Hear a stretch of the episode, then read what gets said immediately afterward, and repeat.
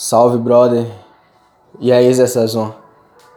Hoje eu vou compartilhar uma mentalidade que vai fazer com que você tenha assuntos incríveis. Já parou para observar que em alguns casos você consegue conversar com as pessoas por horas e horas, por. Cara, tua conversa dura, tu tem vários assuntos. E aí você se diverte e aquela outra pessoa se diverte.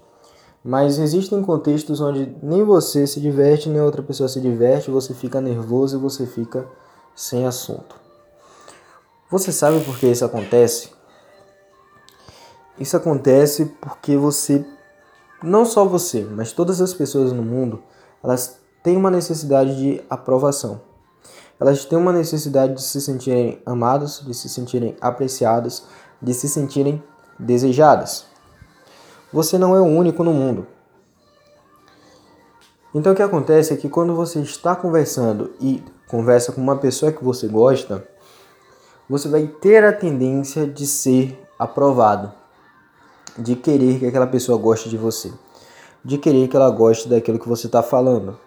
E o que vai acontecer muitas vezes é que a tua mente vai começar a te sabotar, vai falar assim, cara, não fala isso aqui não, não faz essa piada, ela não vai gostar. Cara, se tu disser, se tu puxar esse assunto, ela não vai curtir. E aí quando tu começa a dar ouvidos a essa voz, a essa autossabotagem, o que é que vai acontecer contigo? Tu vai ficar sem assunto, porque tu nunca vai ter o que falar. Então, primeiro ponto, foda-se a aprovação. Foda-se se ela vai gostar ou não do que eu vou falar, eu só vou falar. Mas é óbvio que aqui você vai ter que ter em mente uma coisa. Existem certas Existem certas coisas em que você não deve falar. Existem certos assuntos que são delicados. Existe uma lei no copywriting. Copywriting é uma arte. A arte de escrever textos persuasivos. Textos esses que ao longo dos anos vendeu bilhões de dólares simplesmente. Uma dessas leis do copywriting é não fira as crenças do cliente. Todas as pessoas possuem crenças. Todas as pessoas gostam de algo, acreditam em algo, seguem algo.